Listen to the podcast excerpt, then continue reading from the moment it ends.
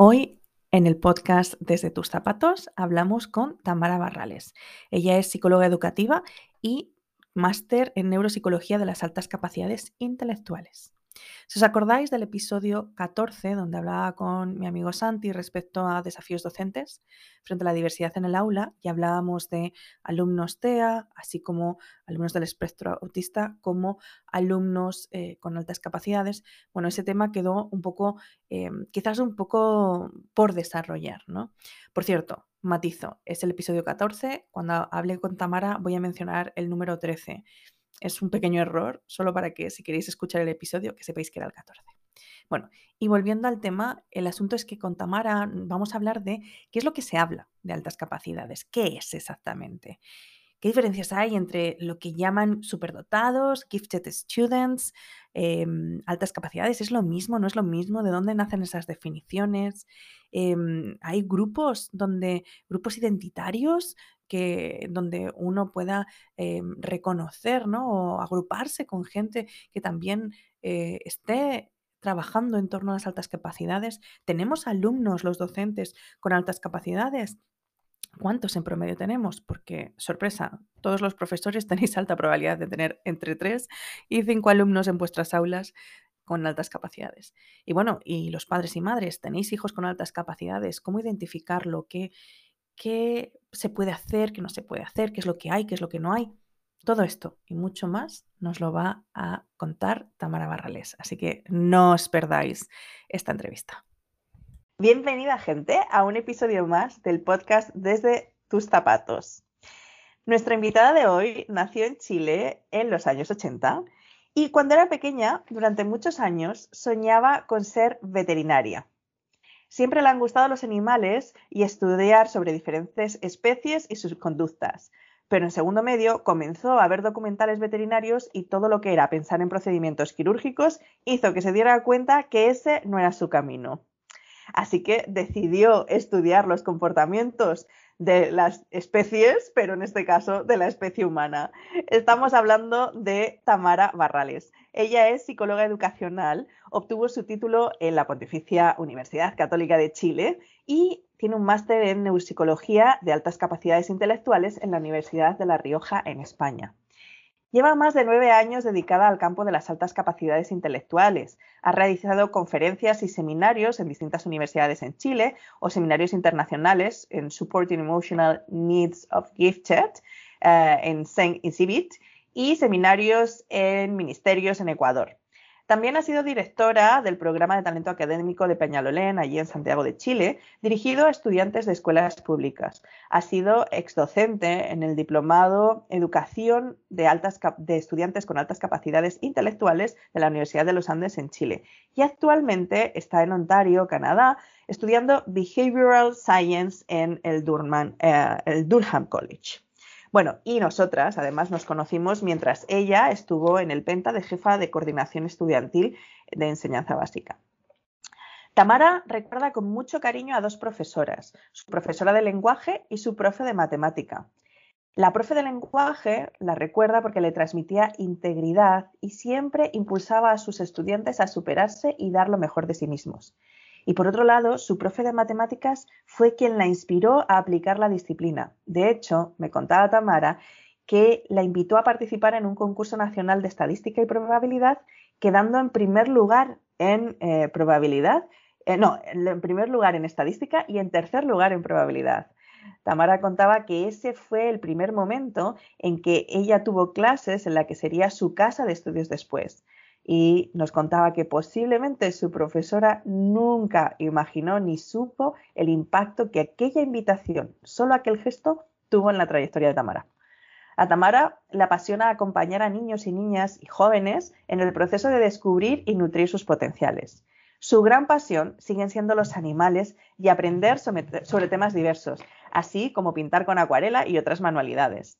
Lo que dice que le da pereza, pues como se ha repetido en casi todo el mundo, las actividades rutinarias de la casa, algo que a todos parece que nos mata. Esto de llevar las cosas de casa es un tema, pero nada tan dramático si cuenta con el apoyo de su marido y compañero con quien las perezas compartidas son siempre más entretenidas. Y también las aventuras, como mudarse a Canadá. Y hoy deja un tiempo en su día, Tamara, para compartir con nosotros una conversación sobre las altas capacidades y cómo se lleva este tema en distintos países como Chile, España y Canadá. Bienvenida, Tamara. Muchas gracias, Laura.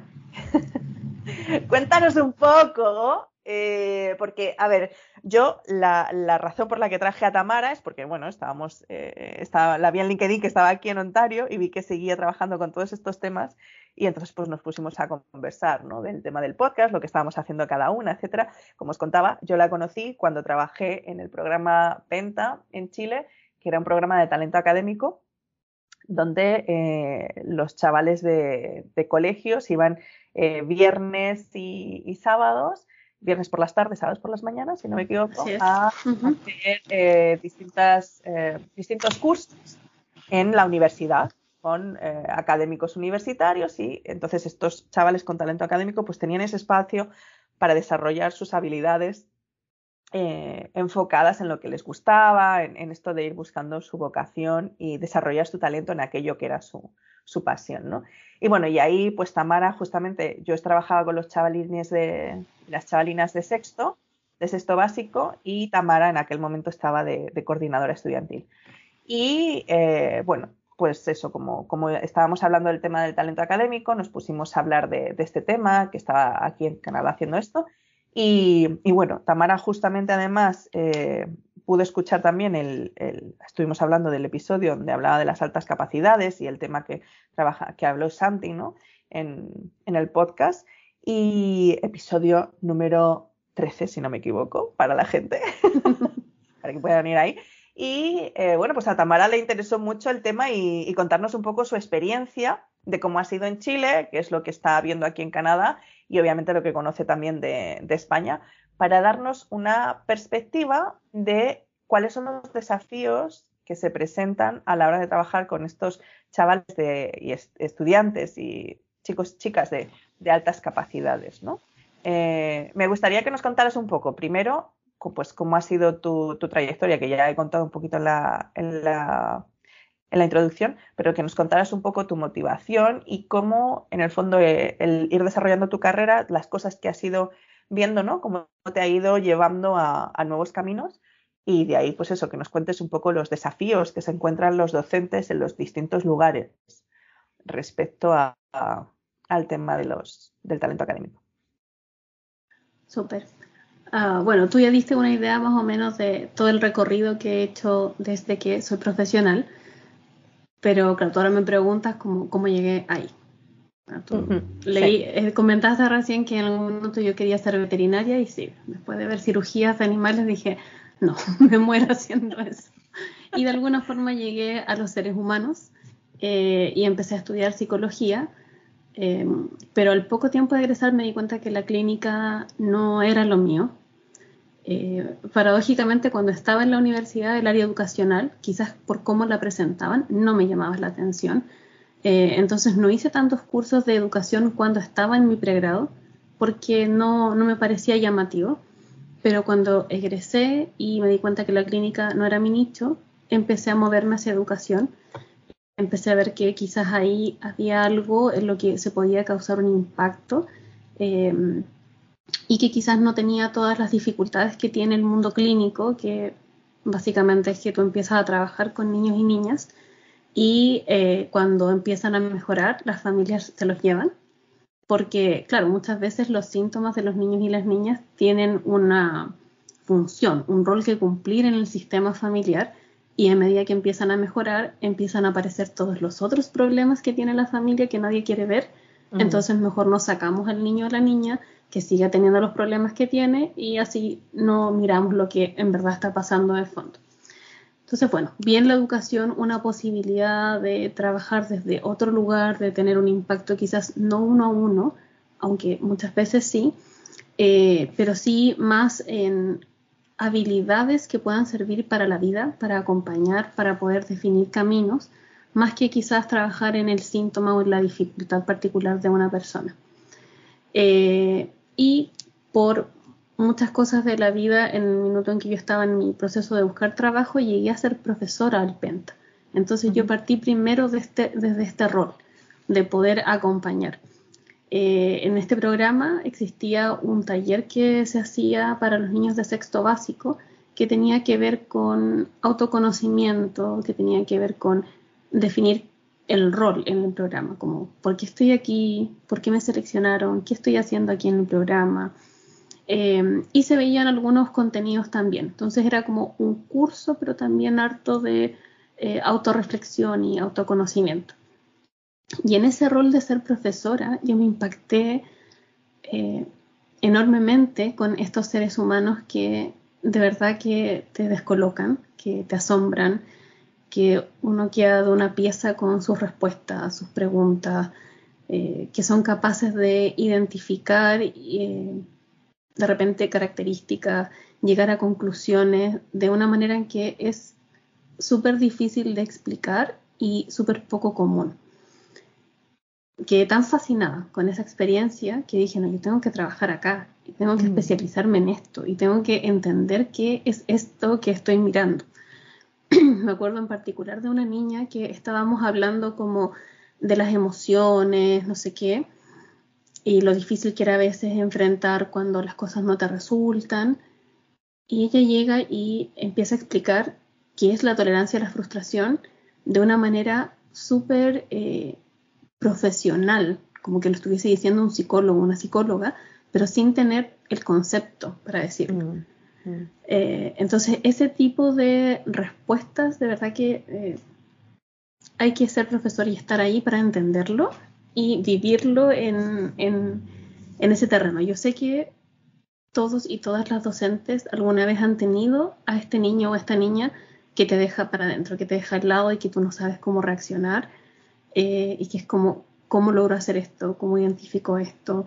¿Cómo solucionó esto? Esto era una broma, no me esperaba que nadie respondiera a esta pregunta, por ejemplo. Mm. Eh, pero existen, están ahí.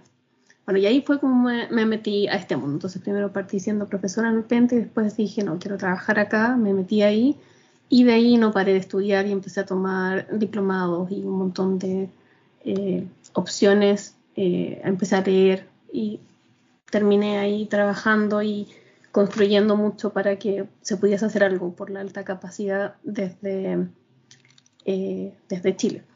Mm. Perfecto, qué interesante. Yo no sabía esa parte de la historia, ¿eh? qué entretenido. Oye, y entonces cuéntame, en el momento que te vienes aquí a Canadá, que llevas poquito aquí en Canadá, ¿no? Y, que vienes en el fondo a, seguir ampliando tu, trayectoria, ¿no? En este tema. ¿Qué es lo que empiezas a ver, por ejemplo, eh, en Canadá versus Chile? Eh, versus España, por ejemplo, o versus otros sistemas que a lo mejor eh, has estudiado o conoces, ¿no? Eh, de cómo se aborda el tema del talento académico. O sea, mm, hay, por ejemplo, ¿qué, pros y contras ves, ¿no? En el manejo del talento académico eh, no del talento académico, de las altas capacidades. Hablemos con propiedad, ¿no? Porque antes me estabas haciendo el matiz que, que, son cosas distintas, ¿no? Como que aquí justamente lo enfocan a talento académico, pero que la alta capacidad va, va, a otro lado. Mira, por ejemplo, partamos por eso, ¿no? ¿Cuál es la diferencia antes de entrar a ver las diferencias entre lugares? Háblame un poco más y habla a todos los demás, a todos los oyentes, de qué es esto de talento académico o altas capacidades o eh, estar por sobre la media, el coeficiente intelectual, puedes ayudarnos a deshacer un poco estos mitos que también van a ayudar a los profesores a identificar el tipo de alumnos que tienen. Por ejemplo, antes eh, fuera de cámara estábamos hablando ¿no? de esto es un conocimiento enciclopédico, pero no implica necesariamente que haya este tipo de habilidades. ¿Podrías, por ejemplo, hacer como un breve esquema que ayude a los padres y a profesores a identificar, ah, pues a lo mejor en realidad mi hijo está, es, talento eh, de este tipo, pero, o sea, como para empezar a poner el ojo, ¿no? Y decir, ah, pues a lo mejor necesita este tipo de cosas porque es más esto que esto, sin dar un diagnóstico, obviamente, pero... Sí, obvio. Ayúdanos a, a definir qué matices hay dentro de esto de las habilidades y los talentos. Qué bueno que reformulaste la pregunta porque iba a partir respondiéndote por ahí sí o sí porque la manera de entender en el fondo cómo eh, se enfoca en todos lados depende de la posición que tomamos frente al concepto. Entonces, bueno, primero hay que entender que las primeras conceptualizaciones que vienen vienen del mundo anglo, entonces la primera palabra que existe está en inglés, es gifted. El tema es que cuando la traducimos al español, ya sea el español de Latinoamérica o el español de España, eh, se pierde un poco porque el significado es complejo y tiene una carga histórica súper fuerte. Cuando hablamos de dotación, de superdotación, eh, de sobredotación incluso, hay algunas leyes en España que hablan de sobredotación, tiene una carga negativa muy grande, porque está asociado a lo que hablabas tú recién, como esta cosa enciclopédica, eh, a una persona que alguien le metió a la fuerza un montón de contenidos o que quiso como devorar un montón de contenidos y luego simplemente los devuelve. Em, está asociado como a estas personas que se saben las banderas de todos los países, que eh, saben responder de memoria fechas históricas, está muy con esa carga. Entonces restringe mucho la posibilidad de trabajar y de identificar personas que efectivamente existan con esas características eh, y se cuelan también con otros eh, síntomas, otros eh, trastornos o condiciones que pueden tener una expresión de ese tipo, como de un interés restrictivo, súper enciclopédico en un área. Entonces, ese ya es un primer problema. En los 90, sobre todo en Chile, se empezó a hablar de esto del talento académico, para nombrar este grupo porque dotación es un concepto difícil, como te lo estaba explicando recién, porque tiene toda esta carga como negativa asociada. El problema del talento académico es que eh, tenemos esta dificultad de decir que este niño tiene talento estamos diciendo que alguien tiene algo y que por lo tanto los demás no lo tienen. Y si lo circunscribimos a lo académico, entonces todo lo que no sea académico también queda afuera. Y justamente en España, que hay un nicho académico súper importante en las universidades para estudiar y entender a estos grupos humanos, surge este concepto de la alta capacidad, que es más amplio y que permite tener un paraguas que eh, incluye a más personas y que incluye más áreas. Que no solamente estamos hablando del desempeño dentro de la escuela y de las notas, sino que estamos hablando de una manera de ser en el mundo. Entonces, en general, la alta capacidad se entiende como una, un cerebro que funciona distinto. Es un pensamiento divergente, más complejo, que va asociado también a alta intensidad emocional, a fuerte motivación y pasión por temas de interés y por aprender dentro de esos ámbitos de motivación y pasión. Y eso hace que sean personas que son cualitativamente distintas a sus pares. Y esto no quiere decir que sean mejores ni peores, sino que son personas que funcionan de una manera distinta porque comprenden el mundo desde otra eh, posición, ¿cierto? Desde este pensamiento divergente, desde esta intensidad emocional y esta pasión y motivación exacerbada por algunas áreas. Hay niños y niñas, por ejemplo, que tienen muchas áreas de interés, otros que quizás tienen intereses más específicos, pero en general se conjugan estos tres factores, esta divergencia, intensidad y motivación o pasión por un área. Eh, entonces, en general, la idea es que intentemos comprender el fenómeno más desde la idea de la alta capacidad que desde el talento o desde la dotación o superdotación. Ahora, en España, como te decía, claro, la academia ya habla de alta capacidad. En Chile, cada vez más se habla de alta capacidad gracias a la influencia que se ha tenido desde España y cómo se ha ido eh, llevando la información hacia la esfera práctica, porque en la esfera académica eso está. O sea, si uno lo busca, todos los papers que vas a encontrar actualizados hablan de alta capacidad. Y acá en Canadá, como yo te comentaba antes, me costó un montón entender cómo lo nombraban, porque eh, recién llegaba supe que gifted era un término que se podía considerar ofensivo porque dejaba fuera a las personas que entonces no son gifted. Eh, y acá se habla de high performance, que es muy parecido a talento académico, porque tiene que ver con un desempeño alto, o sea, con una manifestación concreta en algún área eh, que sobresale, que es más alto que el promedio de la media.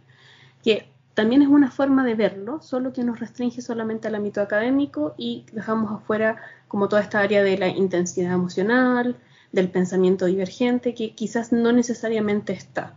Entonces, por ejemplo, puedo tener un chico o una chica que se desempeña muy bien en las ciencias o en el lenguaje o en matemáticas, pero a lo mejor me pierdo todo esto.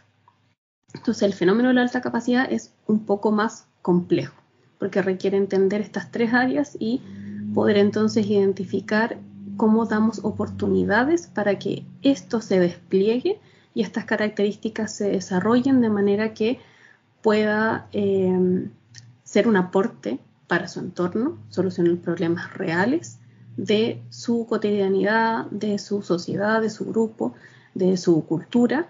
Eh, y ese debiese ser como el objetivo de la educación de la alta capacidad, guiar todo esto que está aquí en potencia, estas tres focos para que esta persona logre innovar y contribuir en su entorno desde esta vivencia cualitativamente distinta en el mundo.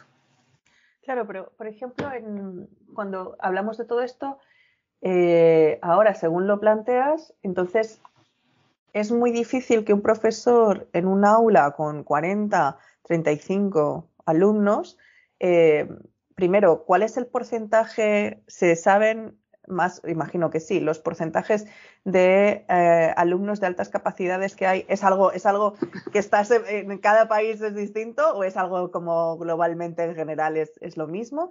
Em, y entonces, este porcentaje, que imagino que no es tan, tan grande, pero quizás es más grande de lo que pensamos, em, ¿cómo abordar en el fondo un profesor que no tiene, pues en el fondo, formación en trabajar con, con altas capacidades?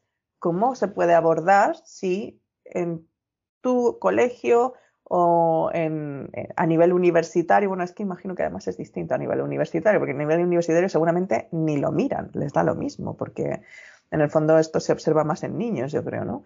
Pero cómo desde el aula, eh, si un profesor no tiene trabajo en altas capacidades y empieza a detectar justamente estos tres elementos, ¿no? Eh, ¿Cómo, puede abordar de repente el, trabajar con estos alumnos si no tiene nada donde derivarle o, no tiene un profesional que pueda dentro de la misma institución ayudarles a abordar estos temas? En términos de cifras, la teoría habla de entre un 5 y un 20% de la población de manera indistinta eh, por género, condición socioeconómica, etnia, religión, zona geográfica del mundo, da igual, debiese estar entre el 5 y el 20%, pero el consenso más universal es entre un 10 a 15% de la población. Entonces, en cada sala de clases, dependiendo del volumen, deberías tener como entre 3 y 5 estudiantes que están dentro de esta condición. Eh, ahora, ¿cómo trabajarlo? Ese es el, gran problema. Eh, en general, nuestros países eh, funcionan de una manera que es divergente, pero casi todos tienen la misma lógica de tú tienes unas leyes que las hacen unas personas que no tienen ninguna idea de educación y luego tienes a unos profesores y profesoras en la sala de clase día a día en su rutina intentando cumplir con esas legislaciones, ¿cierto? Y esas legislaciones a veces tienen que cumplir con eh, ciertos derechos, como los derechos de la infancia, los derechos humanos, y todo eso se mezcla y hace que finalmente lo que baja a guiar al profesorado es súper confuso y está en muchos niveles distintos. Yo creo que para poder responderte bien tu pregunta tendría que hablarte de las distintas realidades. No sé si te parece que te pueda como contar un Por Supuesto. Sí. Ya. Aquí estamos todos aprendiendo, Tamara. Voy a partir contándote de Chile porque en Chile es donde menos hay. En España hay un poco más, pero no significa que sea más fácil para el profesorado. Mm. Para nada. En Chile tenemos unos mini decretos, unas muy pocas cositas que pueden eh, visibilizar a esta población. En general está súper invisibilizada y también tiene que ver mucho con algo cultural, con hablar de inteligencia, que en el fondo es el concepto que está a la base, es complejo porque la mayoría de las personas lo piensan como algo concreto, como casi que fuese un pedazo del cerebro que las personas tienen. Entonces, ¿tú tienes este pedazo del cerebro o no lo tienes? ¿Tienes inteligencia o no la tienes? Entonces, si yo te identifico, estoy diciendo que tú tienes algo que los demás no tienen o que esa parte de tu cerebro es más grande, porque de verdad que es muy concreta la manera en que se entiende. Eh, y claro, son conceptos que quizás son difíciles de transmitir como al público en general, pero cuando hablamos de alta capacidad, cuando hablamos de inteligencia, tenemos que entender que estamos hablando de conceptos que son súper fluidos. Estamos hablando de habilidades, de competencias, que si bien uno tiene un potencial o quizás podemos ver esta condición en que convergen el pensamiento divergente, la intensidad emocional y la pasión y la motivación, de todas formas se requiere de un trabajo y que algo esté en potencia no significa que sí o sí todo este porcentaje, este 10 a 15% de tu aula va a ganar un premio Nobel en 20 años más. No, no funciona así. El cerebro es flexible y por lo tanto necesita trabajo para poder este potencial derivarlo en algo que finalmente tenga un impacto y que sea algo concreto en la realidad cotidiana de una persona y solucione un problema eh, o contribuya de alguna manera al capital cultural del país, no lo sé. Eso requiere un trabajo. Por eso también ese porcentaje va bajando. Hay otras teorías que dicen que partimos con este 10-15% y terminamos con un 5%, que son los que finalmente logran desarrollar toda esta potencialidad y la pueden expresar en algo concreto que impacte en el entorno. Pero bueno, para poder hacer eso primero tienen que existir leyes o algo que permita que el profesorado se enfoque en eso. En Chile tenemos eh, una ley que promueve los programas de talentos. El concepto todavía es noventero, por supuesto, no se habla de alta capacidad, pero así es como está en la ley, que es el, la ley que permite que programas como el Penta UC en la católica existan. Y así como el Penta UC, existen siete otros programas en distintas universidades a lo largo de Chile que tienen el mismo modelo copiado implantado en las otras universidades, adaptados de algunas maneras como a las culturas de cada universidad, pero eso es lo que hay. El tema es que esos programas logran atender al 1% de la población escolar de alta capacidad. Y lo que ocurre en el programa difiere totalmente de lo que ocurre en la escuela, porque la escuela no sabe lo que es la alta capacidad, porque no está en ninguna ley, porque no está en ningún documento ministerial. Eh, por lo tanto, no hay ninguna acción desde el profesorado porque nunca nadie les mostró que esto existía. Entonces, termina dependiendo de la buena voluntad de las personas que trabajan en las escuelas, termina dependiendo de la intuición, termina dependiendo de la propia historia de ese profesor o profesora con alguien que le estimuló o no. Como tú comentabas de mi historia personal, mi profesora que se le ocurrió eh, hacer esto, probablemente alguna vez alguien confió en ella, alguna vez alguien creyó que ella podía hacer algo más y entonces dijo, ¿sabes qué? Vi esta oportunidad y puede funcionar en el colegio y lo voy a proponer. Pero eso no está en ninguna malla, no es ningún requisito que algún profesor entregue una oportunidad para, eh, no sé, identificar motivaciones, por ejemplo, para la universidad. No, no está eso, no existe ningún documento. Entonces termina dependiendo de esa esfera personal y de las experiencias de cada docente y cómo eh, decide aplicar esa eh, espontaneidad dentro de su sala de clase o no. Y por otro lado existe un decreto que se usa muy muy muy poquito que permite la aceleración curricular pero solamente desde kinder a primero básico teniendo evaluación de eh, coeficiente intelectual, evaluación psicológica de madurez y evaluación psicopedagógica de que pudiese ser algo que pudiese beneficiar a este niño o no. Pero aún existiendo esta, este decreto, se ocupa muy, muy poco porque depende de muchos pasos. Hay muchos entes legales que lo tienen que aceptar. Entonces puede que haya una familia que identificó, que cree que es la mejor opción para su hijo o hija, tienen todos los informes, pero hay un departamento de educación de la provincia que lo tiene que aceptar y como no saben y desconocen del tema, la mayoría de las veces lo rechazan eh, y no ocurre nada más. Entonces es también letra muerta. No sé si es que en España se ocupa el ah, concepto de letra muerta para las leyes que están ahí. Pero se entiende, se entiende. Letra muerta es como, ya, ahí fue, quedó muy bonito en el papel, pero nunca se pudo aplicar. Ahí quedó. Eso es lo que hay. No, no sirve de nada en el fondo.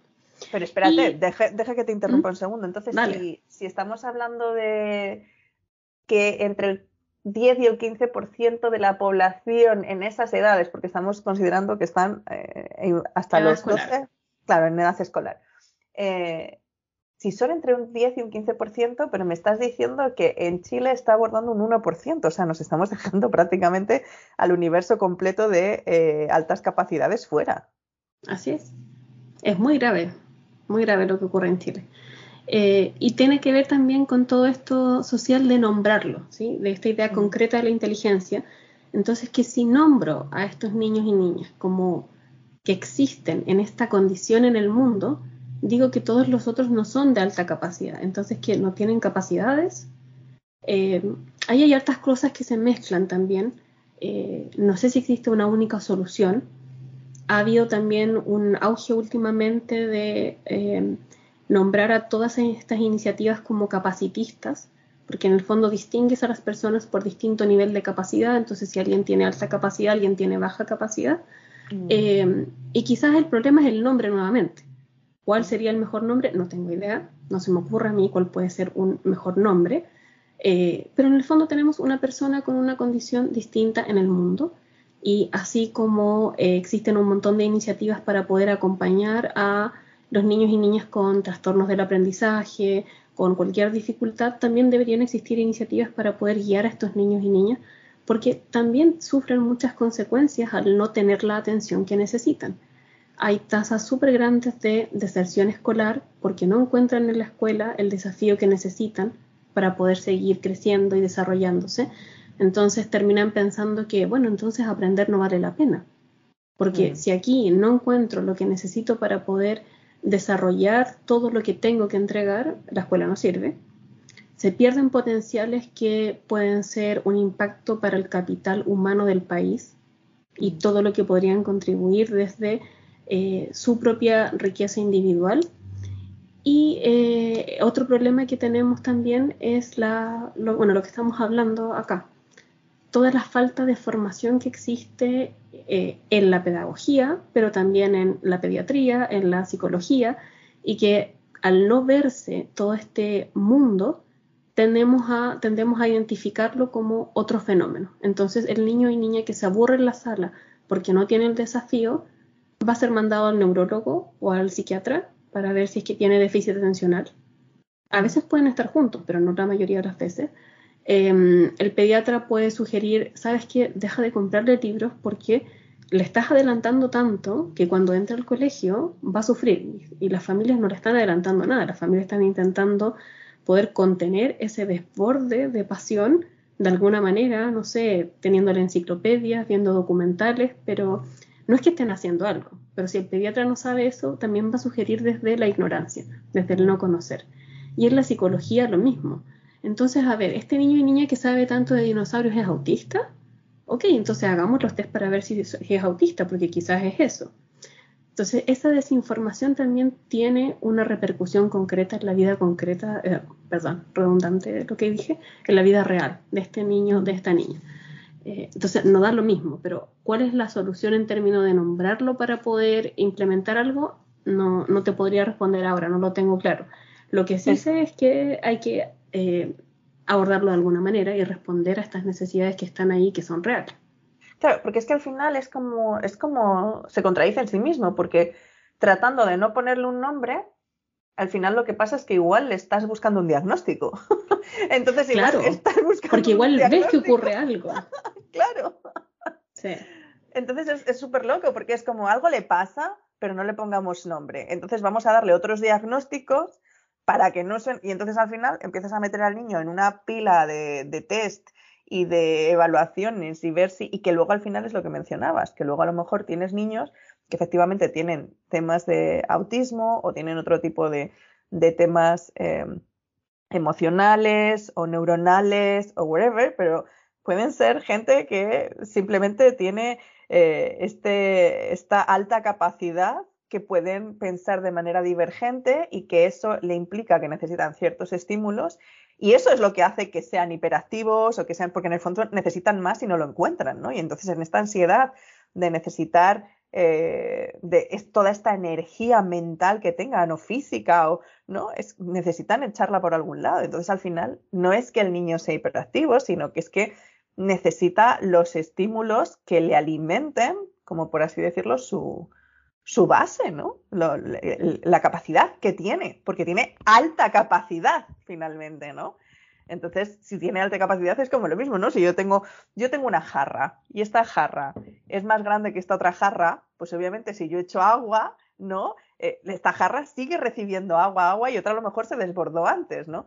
Entonces, en el fondo, no es que no, es el problema de la jarra, es el problema de que la jarra es como es y, es capaz de recibir una cantidad de agua, ¿no? Y también va a depender de, en el fondo, y ahí yo imagino que estas em, estas características que luego pueden tener extras, ¿no? De si tienen algún tipo de trastorno espectro autista, etcétera, etcétera, sería como una cosa es la capacidad de la jarra y otra es el embudo o la entrada eh, para, esa jarra, porque a lo mejor hay jarras que tienen la misma capacidad, pero algunas de ellas tienen este, esta entrada del líquido, ¿no? hablando de jarras, o sea, tienen esta entrada más estrecha, otros tienen una entrada más amplia y por lo tanto de ahí es como tú dosificas para en el fondo llenar la capacidad de, esa jarra, ¿no? Mira qué metáfora más bacana ha quedado. Preciosa, muy preciosa. Eh, y te voy a decir, claro, efectivamente hay casos en que tienes las dos condiciones. Se llama doble excepcionalidad desde la teoría, que tienes alta capacidad y déficit atencional, tienes alta capacidad y autismo, eh, alta capacidad y cualquier otro trastorno del aprendizaje. Tengo, me acordé ahora, hoy perdón, yo soy un poco dispersa, pero tú me tienes que, que conducir.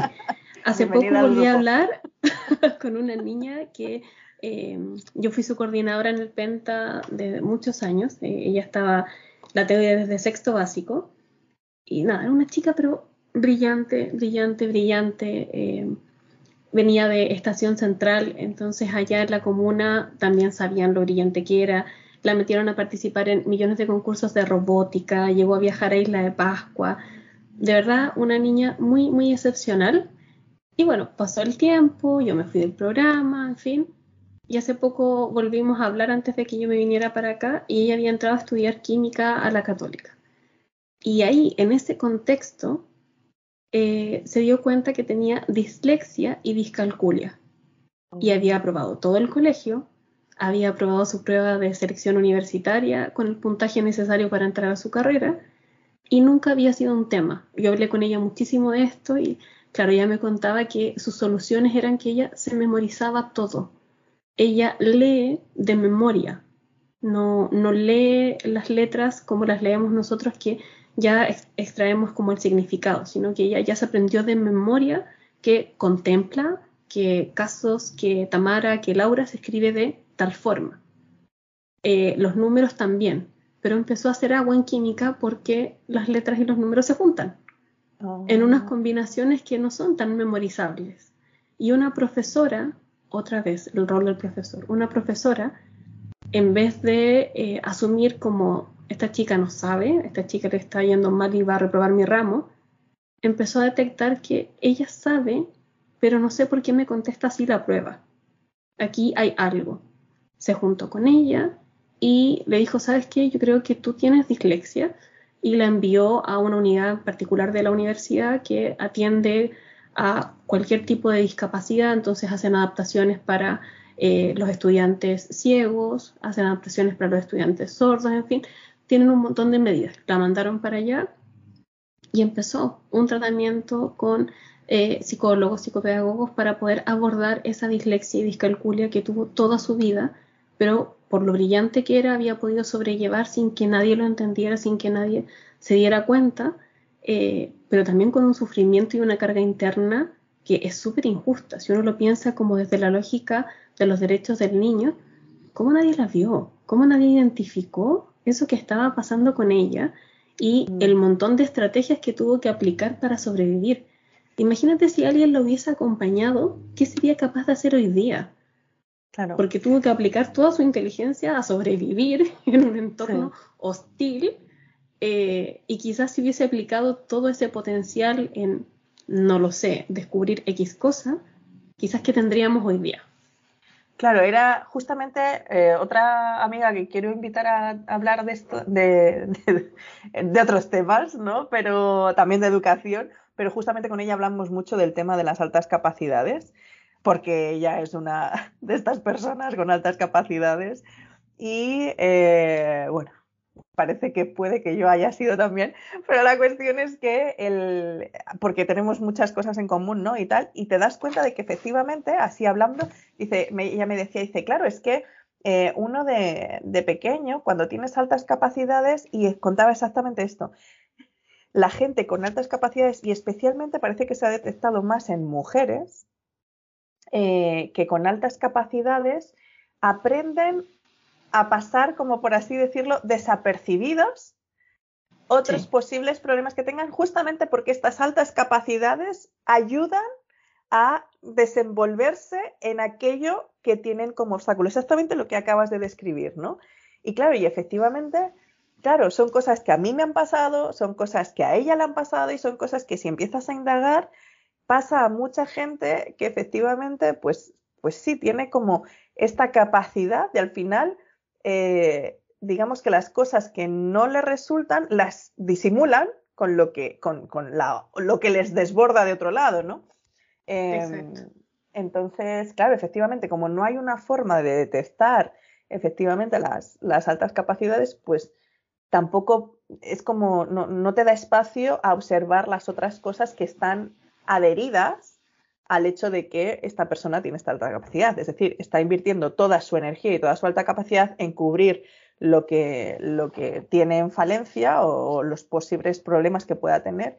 Y si nosotros nos diéramos cuenta de esto, pues podríamos enfocarnos en darle soporte en esas eh, falencias o en esos obstáculos que tenga, de tal forma que su alta capacidad no tiene que invertir energía ahí y la puede, en el fondo, repartir en otras cosas, ¿no? Ahora que tampoco, si lo miramos claro, si, si es un tema que se hace de manera que uno ni siquiera se da cuenta y no llega como esta chica, ¿no? A, una situación donde realmente se obstaculiza, pues eventualmente lo que estás haciendo es que igual está bien, porque al final sus altas capacidades le han ayudado a cubrir eh, partes que a lo mejor era más, estaba más débil, ¿no? Entonces, pues bueno, ha invertido más tiempo, más energía, pero si no ha pasado por un tema de frustración, etcétera, etcétera, pues ah, bien, bien que ha podido pasar adelante. El problema está cuando encuentras gente que por la forma también de, abordar los problemas, que también imagino que tiene que ver con temas de personalidad, el contexto en el que se desenvuelven y otro tipo de habilidades sociales que no todo el mundo tiene y yo creo que por eso quizás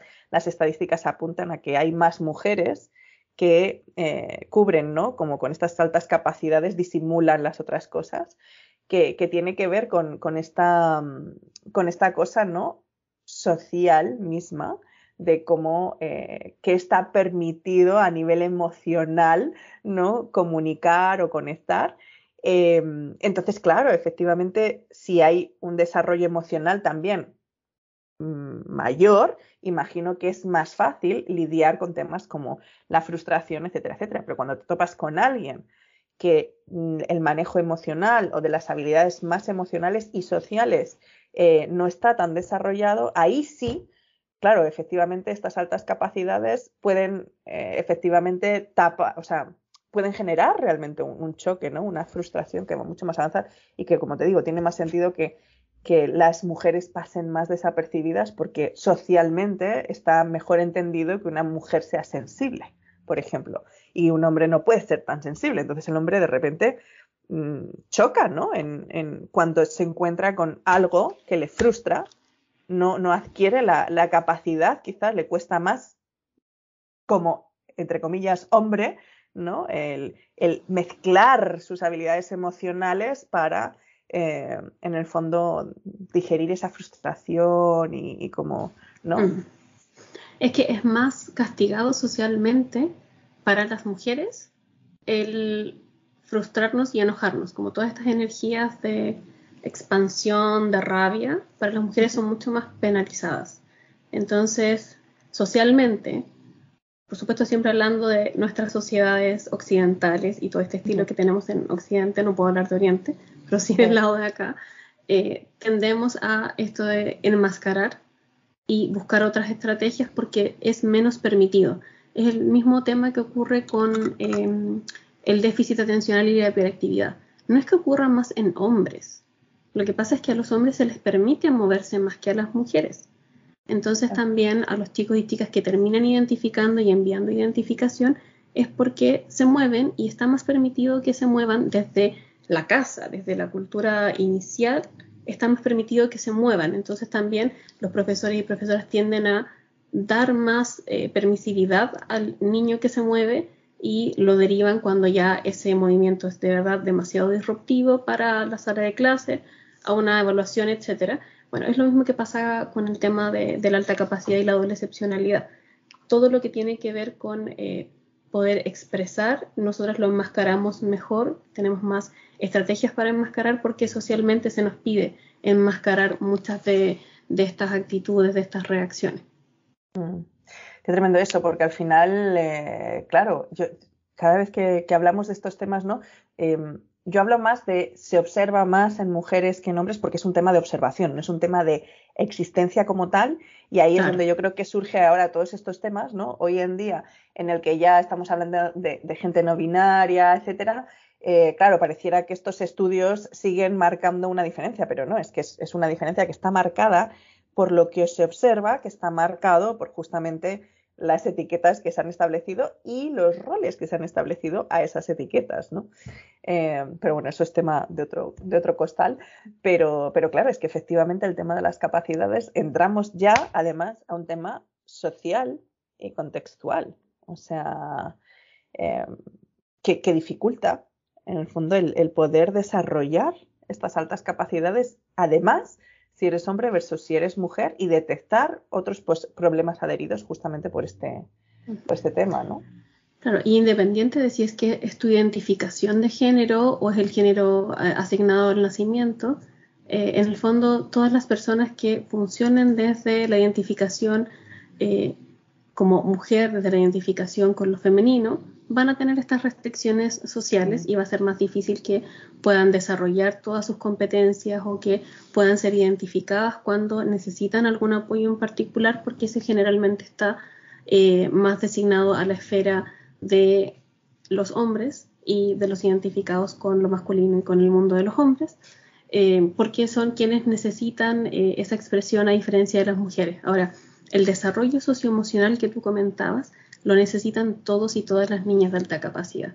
Eh, hay una teórica que yo en particular sigo mucho, que es Rina Subotnik, y ella tiene toda una teoría del desarrollo de la alta capacidad donde eh, logró incluir una esfera que durante mucho tiempo ha costado mucho, que es el desarrollo socioemocional, y no lo ve como el agregado, como, bueno, entonces les damos contenido, los ayudamos a, no sé, desarrollar su potencial matemático eh, y además les ayudamos a ser buenas personas, como otra cosa, ¿no?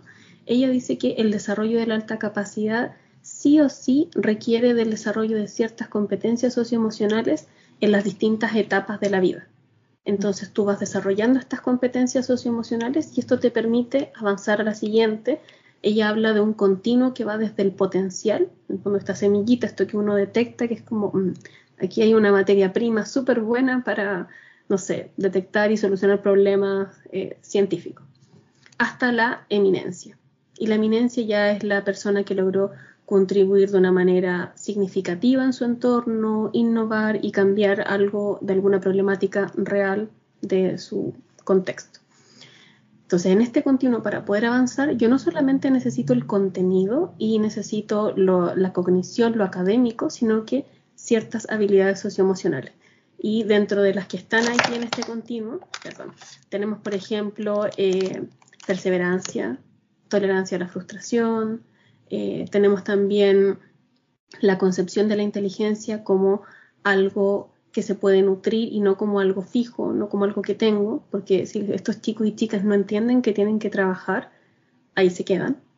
Mm, y eso ocurre muchas veces porque va mezclado con esta sensación de frustración, entonces mejor me quedo en lo cómodo y lo que yo sé que me resulta fácil, me resulta bien y que no tengo ningún problema, eh, pero no me pongas el problema tan, tan, tan difícil porque me frustro y entonces pienso que yo no soy bueno, que yo no soy buena, que no soy capaz, que no soy tan inteligente y eso me causa tanto dolor que mejor no lo hago. Eh, entonces, el poder trabajar con todas estas habilidades socioemocionales, con la empatía, con el poder trabajar con otros, poder aceptar la crítica de otros, integrarla y eh, entregar algo nuevo, construir algo nuevo, Todas esas habilidades son las que nos permiten también crecer y desarrollarnos. Y ahí, por ejemplo, hay un campo súper rico, súper importante en el que el profesorado tiene harto que decir y harto que hacer. En la escuela en general, para estos niños, eh, el desafío no es el más alto, porque el desafío tiene que ver con el promedio. El profesor y la profesora tienen un dictamen legal, que es lo que estábamos hablando antes, de cumplir con cierto currículum, con ciertos objetivos dentro de un determinado tiempo, y bueno, necesitas que al menos la mayoría de tu grupo lo haga y que vaya avanzando. Entonces, el que se te escapa para abajo y el que se te escapa para arriba es súper difícil de tomar porque necesitas mover al grupo completo. No puedes ir individuo por individuo porque el grupo completo tiene que avanzar. Entonces, en general en la escuela no hay mucho desafío para este grupo. Pero cuando tú le logras dar un desafío, a veces pasa que hay profesores y profesoras que te pueden decir, yo lo intenté, yo una vez le pasé, no lo sé, una guía de primero medio a mi estudiante de quinto básico porque yo veía que era súper inteligente, logró hacer dos y después se enojó y rompió la prueba.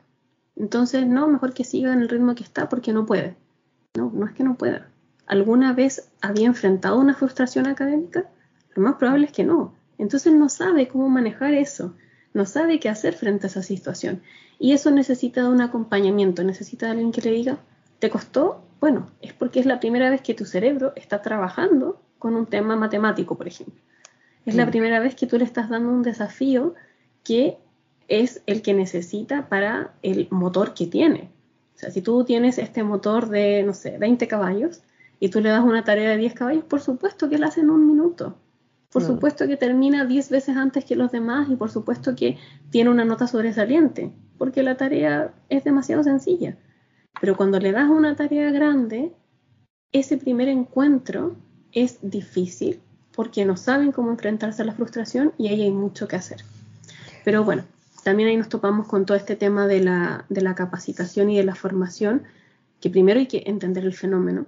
No les enseñan mm. el fenómeno en ningún lugar, entonces es muy difícil que sepan, ni en Chile ni en España. A pesar de que en España ustedes tienen leyes que sí nombran a la alta capacidad, eh, se topan con el problema de la adaptación curricular, que justamente es lo que comentaba tu invitado en el capítulo 13, dijiste. Sí, el capítulo 13. Eh, que claro, ustedes tienen una ley que dice, existe la alta capacidad, la alta capacidad ya no va a depender de la administración educativa, sino que del centro educativo, entonces es el docente el que tiene que adaptar el currículum para responder a la necesidad, pero ¿qué herramientas tiene para adaptar el currículum? Adaptar el currículum es, tengo que hacerle una prueba más difícil. Adaptar el currículum es lo que yo te estoy diciendo y ayudarlo a trabajar con la perseverancia y la tolerancia a la frustración. ¿Qué es adaptar el currículum? Si no existe un lineamiento, es muy difícil que el profesorado en el día a día sepa qué demonios hacer con ese niño y esa niña. Entonces, mm. nuevamente terminamos en esto de la intuición y de la historia previa de ese mismo docente, esa misma docente. Va a recurrir a las herramientas y a la experiencia que tiene, a lo que conoce. Porque si nadie le dice qué es lo que puede funcionar y lo que no puede funcionar, ¿cómo lo va a hacer? Claro. Y aparte, luego estoy pensando, porque tú apuntas a un promedio, claro, pero, o sea, uno como profesor apunta a un promedio, pero cuando detectas este 15% en tu aula, estos 3 a 5 alumnos en tu aula, que con suerte tienes uno y entonces lo puedes manejar bien si es uno. Pero si tienes 5, cada uno de esos 5 va a tener altas capacidades y no necesariamente van a ser iguales, sino que lo más probable es que además tengas 5 individuos con altas capacidades y por un tema de estadísticas, lo más probable es que cada uno vaya a su propio ritmo y a su propio eh, su propia pasión. Con lo cual estaríamos hablando que dentro de un grupo, si tú tienes, pongamos, 40 alumnos, de esos 40 alumnos, 35 están dentro de un rango controlable promedio, porque dentro de esos 35 puede que no tengas altas capacidades, pero obviamente vas a tener gente que está cerca del límite superior, cerca del límite inferior, pero vale, están dentro del rango que uno podría manejar en una hora de clases. Pero luego tienes otros 5 alumnos que al final es como tener al final seis grupos distintos en tu clase, porque son los cinco alumnos más el grupo promedio, que en sí, volvamos a decir, si bien pueden seguir una, una curva normal, eh, igual tienen sus extremos. Entonces, yo me pongo en el lugar de los profesores en el aula y bueno, yo he estado también en aula, ¿no? En colegios, pero em, a lo que voy es que si uno ya se pone en este tema de altas capacidades, si el profesor tiene altas capacidades, además, si el profesor ha sido un, un, antiguo alumno de altas capacidades, posiblemente tenga la capacidad de manejar eso. Pero si es un profesor que no necesariamente es una persona con altas capacidades, eh, pues bueno, va a tener todavía más problemas para hacerlo. Y eso no significa que el profesor no tenga la capacidad. Volvemos otra vez a lo mm. mismo, volvemos otra vez con la terminología, ¿no? Pero nos encontramos con una situación que, ¿cuál es la solución? Porque además, no hemos hablado de que, vale, estos son niños de altas capacidades, pero ¿cuál es el porcentaje de chavales con dificultades? Entonces estamos hablando que en ese porcentaje ahora nos estamos enfocando en este 15%, en estos cinco alumnos que tienen altas capacidades, pero estoy segura que dentro de esa clase tienes otros tres alumnos que están muy por debajo de las capacidades promedio. Entonces tienes tres grandes grupos. Yo lo que observo, la verdad, y ahora esto ya viene muy de experiencia personal, es que al final esos alumnos que están, como decías tú, en los extremos, Em, ya sea por arriba o ya sea por abajo, son alumnos que al final buscan soluciones eh, privadas y soluciones mm. personalizadas. Es decir, al profesor de clases particulares que les ayuda a, a el psicopedagogo que trabaja de manera eh, privada, que les ayuda a el, eh, no sé, los que hacen homeschooling al final deciden hacer homeschooling porque es la manera en que pueden trabajar con sus hijos eh, esos temas. Eh, pero claro, hay una sociedad, una parte de la sociedad que no, no tienen todos esos contextos para pagarse mm, soluciones privadas o soluciones eh, en que la familia misma pueda hacerse cargo de ese, de ese tema. Em, no sé, la verdad, no sé cómo, cómo, es la solución. Por lo que entiendo y por lo que has mencionado, tiene que partir sí o sí de un tema político, porque por ejemplo aquí en Canadá eh, el tema ni siquiera está contemplado, ¿no? Claro, o sea, si tú buscas en la página del Ministerio de Educación de Canadá, bueno, ahí sucede algo parecido a lo que tienen ustedes en España, que ustedes tienen una ley general, pero luego tienen las, eh, ¿cómo se llaman? Autónomas, eh, comunidades, autónomas. Sí, claro. Aquí son las provincias. Claro, las comunidades autónomas entonces tienen sus propias bajadas. Entonces, estuve leyendo que, por ejemplo, Madrid a lo único que se adhiere es a la aceleración. Que no necesariamente es la mejor medida para poder trabajar la alta capacidad. Pero es que tiene mucho que ver con las tendencias políticas. O sea, si son, si son partidos políticos más socialistas o son partidos políticos más hacia, hacia la derecha. Es que no hay otra, ¿sabes? Es que está marcadísimo por eso, es terrible. Ese es el gran problema de la educación. La educación depende de la política y lo que te decía, o sea, las leyes las hacen unas personas que no tienen idea de educación y que en la mayoría de los casos nunca han estado en una sala de clases. Entonces las decisiones que se toman se toman para poder quedar bien con claro, el partido político, para quedar bien con el momento histórico y la demanda social que está en boga en ese minuto, eh, pero no necesariamente porque sea la mejor opción para ese niño o esa niña. Entonces acá, claro, en Canadá ocurre lo mismo de las provincias. Cada provincia tiene una lógica distinta.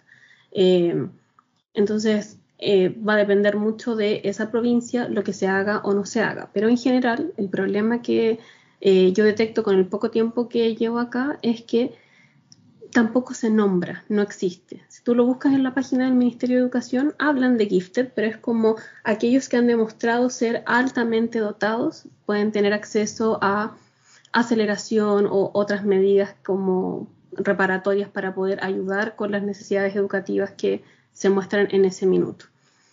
Em, pero en general es, este es el camino educativo y tú puedes sacar el mayor provecho que quieras.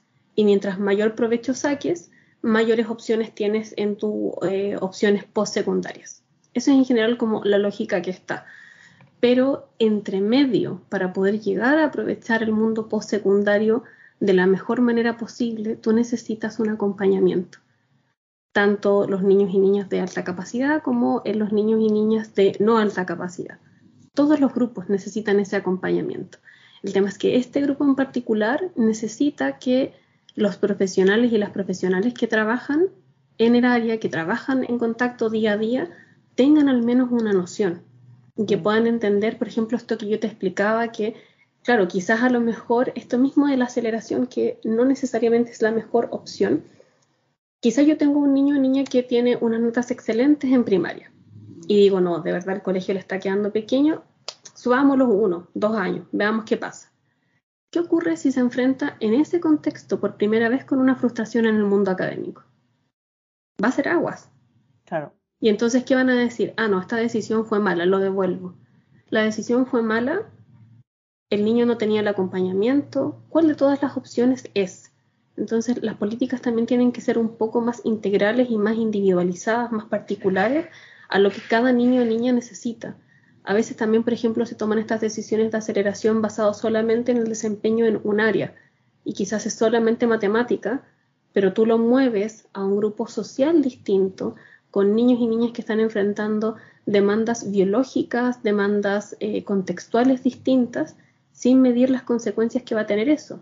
Hay muchos mm. casos en que a lo mejor va a ser sí, es la mejor opción, y de verdad le cambiaste el mundo, y ese niño y esa niña está feliz en este nuevo grupo, eh, porque coinciden los intereses, porque eh, coincide en lo académico y se siente súper desafiado y logra responder, pero no necesariamente.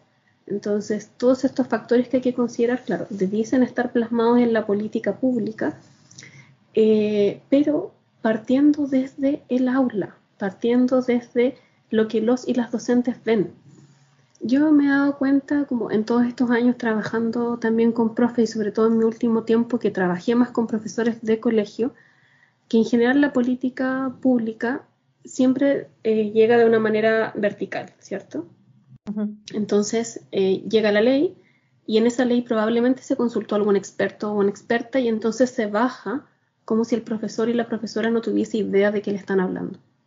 Mm, sí, es como, esto pasa en todas partes, ¿eh? claro, yo soy el experto experta en autismo y te vengo a enseñar lo que es esto. Yo soy el experto experta en, no sé, déficit atencional y te vengo a explicar qué es esto. perdón, pero los profesores y las profesoras ya han llevado toda su vida en la sala y te aseguro que han visto de todo.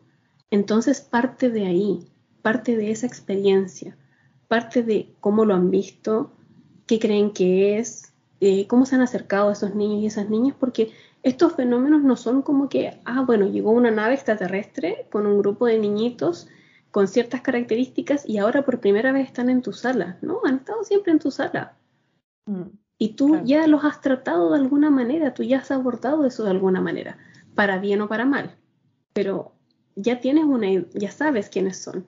Y si yo te describo esto y tú eres un profesor o una profesora, estoy segura que al menos vas a lograr identificar un ser humanito de tu sala al menos uno. Y va a ser como, oh, claro, a lo mejor ese niño o esa niña era esto. Claro, porque estaba todo el día, no sé, dibujando, eh, escribiendo cositas, mandándose papeles con los compañeros, pero me respondía toda la prueba y no anotó nada. O mm. yo le preguntaba y sabía todo, pero no me escribió nada en la prueba. Entonces ahí empieza a cuajar algo, pero partir de la experiencia, no desde el rol de experto, a una persona que vive en constante demanda de distintos focos. Un profesor y una profesora es alguien que está en primera línea de guerra constantemente. Mm, es verdad, es verdad. Es que según vas contando me salen como casos, casos, casos, casos, casos, casos.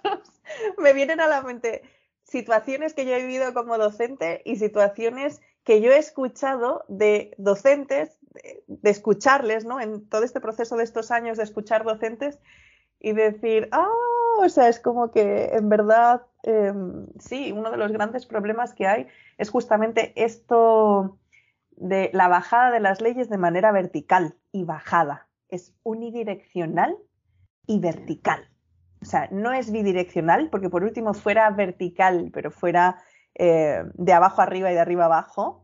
Pero el problema es que de arriba a abajo, punto, no hay más. Y no, no hay, retroalimentación tampoco. No, para arriba no sube la cuestión. Y preguntan a los expertos, que ojo, hablaba el otro día con, justamente mi amiga Sigal, que hablaba en el, en el episodio de homeschooling, que, y eso es una clasificación mía absolutamente personal, para mí un experto no es el que tiene el doctorado y ha hecho investigación al respecto, si no se ha mojado con las manos, ha metido por años las manos en el barro y ha probado en distintas experiencias realmente. O sea, para mí un experto es aquel que realmente se ha metido a indagar y contrastar ya el tiempo suficiente. Y eso requiere tiempo y requiere experiencia propia que va más allá de la teoría y de un, de un experimento netamente controlado. Yo creo que el experto mm, eh, eh, lleva, conlleva mucho más y muchas veces llamamos expertos a aquellas personas que tienen una titulación, un doctorado y que saben mucho de un tema. Y esa es una persona que sabe mucho de un tema pero no le hace experto. Y yo creo que el problema es que tenemos muchos expertos que como no saben, eh, no tienen este título que les califica como que saben mucho de un tema, estamos perdiendo justamente el experto en la experiencia. Y ahí es donde la bajada se pierde. ¿Me explico? Sí, no, te entiendo totalmente. Y yo creo que una de las restricciones para poder tomar a estos reales expertos en el campo de, por ejemplo, la educación, es la plata. Si finalmente es el problema. Poder hacer una ley, una normativa, una eh, guía para el profesorado desde el profesorado, por supuesto que es mucho más caro que pagarle millones a una persona para que escriba una cosa o a un grupo de personas para que escriba un documento. Por supuesto que es mucho más caro, porque tendrías que hacer focus group, tendrías que sistematizar la información, tenías que contrastarla, después volver a pedir un feedback de si lo que se construyó tiene sentido, qué cosas no hacen sentido. Eso es carísimo, por supuesto que es carísimo. Pero estamos hablando de, soñar en cómo hacer las cosas bien, bueno, así deberían ser, partiendo desde ahí, porque claramente saben y claramente hay muchos y muchas profesoras que eh, han sido capaces de ver a estos niños y estas niñas que han sido capaces de tomar decisiones desde la intuición, con las pocas herramientas que tienen, eh, siendo efectivos y logrando impactar en sus eh, estudiantes y permitirles desarrollar este potencial. Eso existe, está ahí. Entonces son esas personas a las que hay que encontrar para poder armar esto eh, de una manera que sea significativa para el profesorado y que efectivamente les entregue herramientas para poder actuar frente a estas situaciones que, insisto, no son extraterrestres. Son las personas que han mm. estado siempre ahí en la sala, pero que ahora que sabemos más y entendemos más del fenómeno, podemos hacer las cosas de otra manera para que sea más significativo y para que tenga un mejor impacto en su trayectoria, en su camino de vida. Nada, pues aquí vamos a invocar al poder de las redes sociales y de las comunidades para que todos aquellos que escuchen este podcast y sepan de estos temas y sean estos héroes de aula, bueno, héroes, es que la palabra héroe es una tan, tan bonita, pero que todos estos expertos en el aula, ¿no? Que han lidiado con todo esto ya y que ahora mismo están escuchando, hayan escuchado el podcast y digan, esto me ha pasado a mí todas estas veces y lo he lidiado así, así, así, y yo pensaba que no tenía importancia, pues sí, tiene importancia y si eres tú, el que sea que me está escuchando, la que sea que me está escuchando y te sientes identificado con eso, por favor, contáctame y empecemos a generar estos diálogos entre la gente que sí sabe y veamos que se puede mover, en definitiva, porque esa es la idea.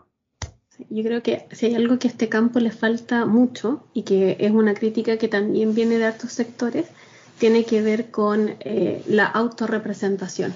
Por mm. ejemplo, todos los grupos de autismo ha logrado mover muchas leyes en todo el mundo por la autorrepresentación. Eh, por este advocacy que se habla en el mundo anglo, ¿cierto?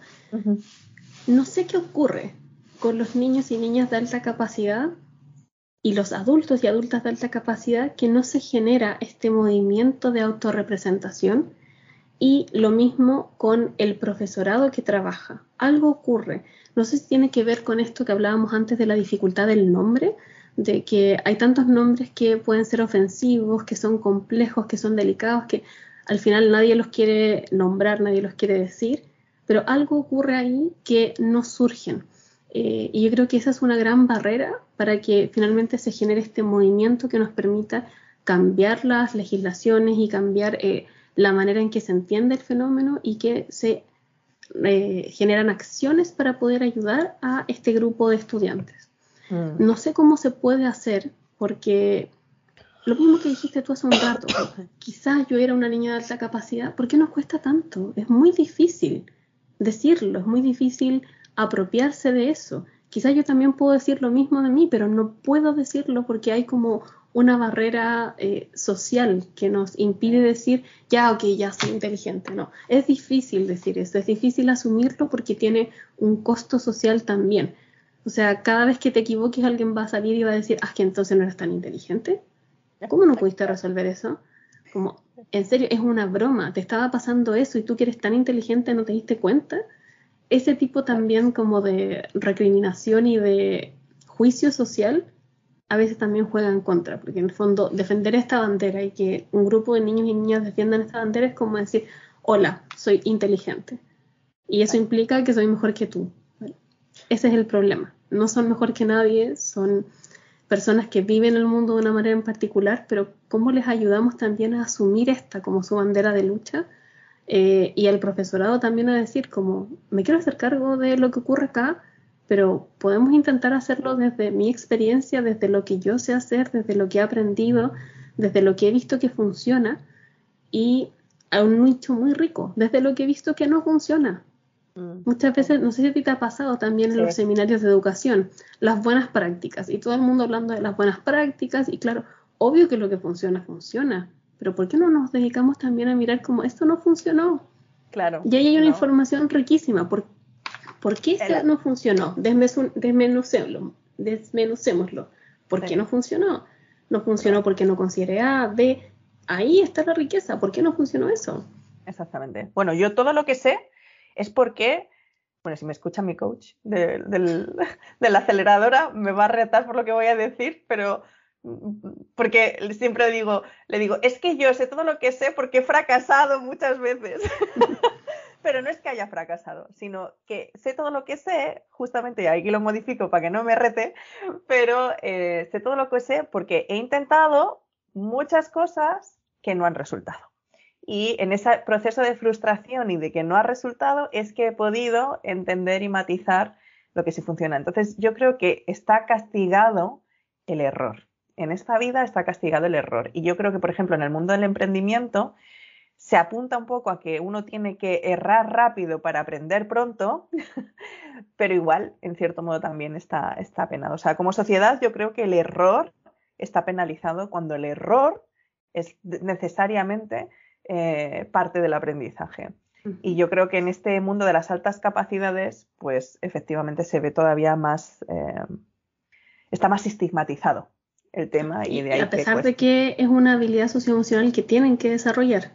Algo que yo me acuerdo que trabajábamos mucho con los niños y niñas del Pente, bueno, y también en Talento en Peñarolén, el concepto de la serendipia de este error afortunado que me permitió descubrir algo. La penicilina es una serendipia, los post-it son una serendipia, son errores que permitieron encontrar una solución que no se hubiese pensado si es que no se hubiese cometido el error.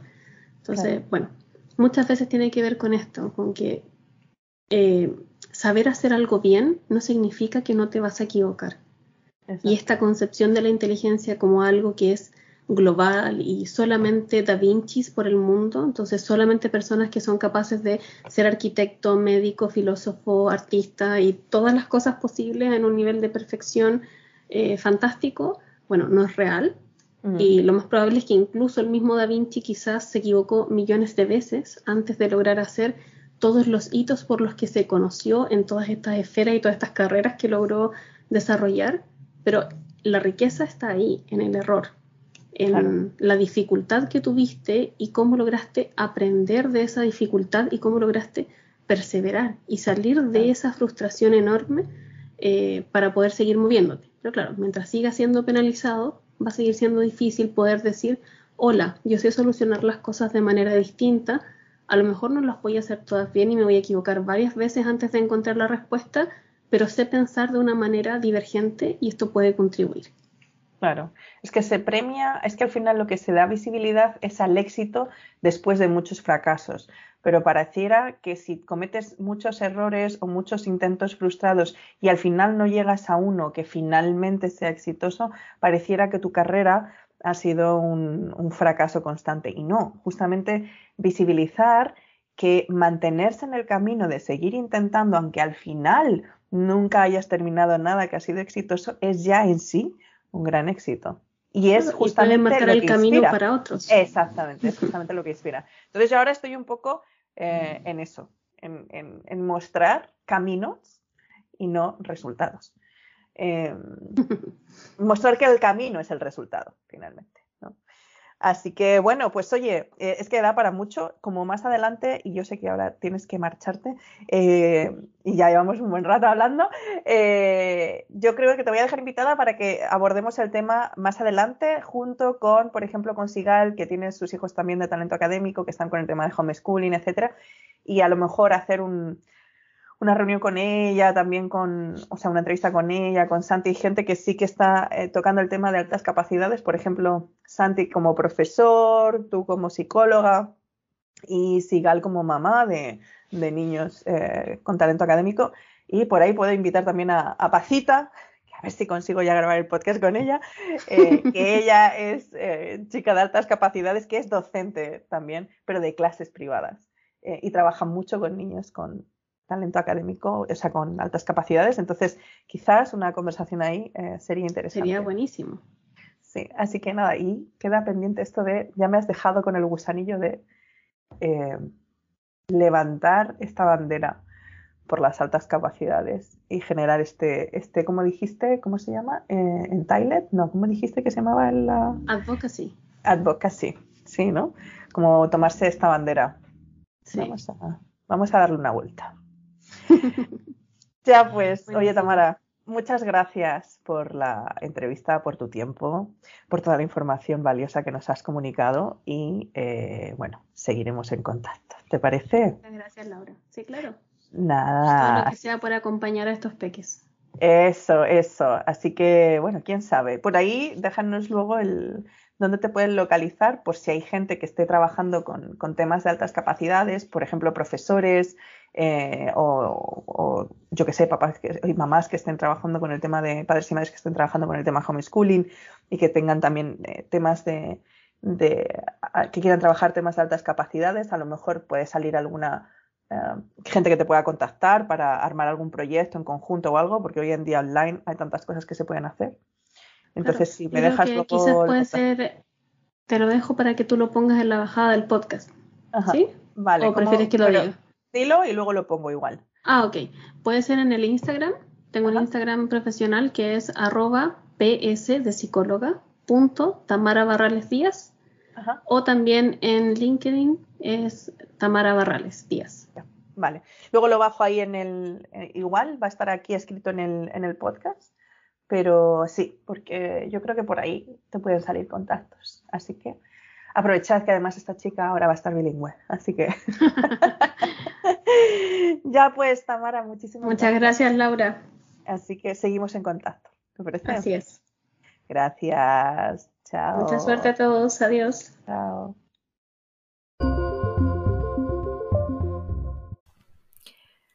Espero que os haya gustado la conversación con Tamara. La verdad que yo aprendí un montonazo. Había un montón de cosas que yo no tenía idea y fue muy, muy interesante la conversación con ella. Se me hizo corta. Ya sé que fue más larga de una hora, pero a mí personalmente se me hizo corta, no sé a vosotros y vosotras.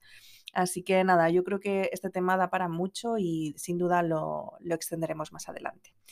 Por mientras, os informo, la semana que viene os adelanto que estaremos hablando con Pedro Valverde. Él, junto con su esposa, tienen una academia de robótica en España, en Cuenca, y aparte él también es profesor en un instituto público de secundaria ahí en España. Y bueno, pues nos va a contar cuáles son los desafíos que él ve actualmente en, el sistema educativo en España en particular y, y, bueno, un poco generalizando, ¿no? En base a lo que, a lo que él ve porque además tiene este contraste, ¿no? De estar trabajando desde dentro de un instituto con educación formal a una educación quizás un poco más informal, pero que al mismo tiempo contribuye a los planes y programas, ¿no? Formales como es a través de la robótica, ¿no? Entonces, bueno, pues vamos a conversar con él sobre, desde sus zapatos, cómo ve los desafíos en la educación actual. Así que otra conversación muy interesante, as usual. Así que nada, os espero la próxima semana y que tengáis una excelente semana. Chao.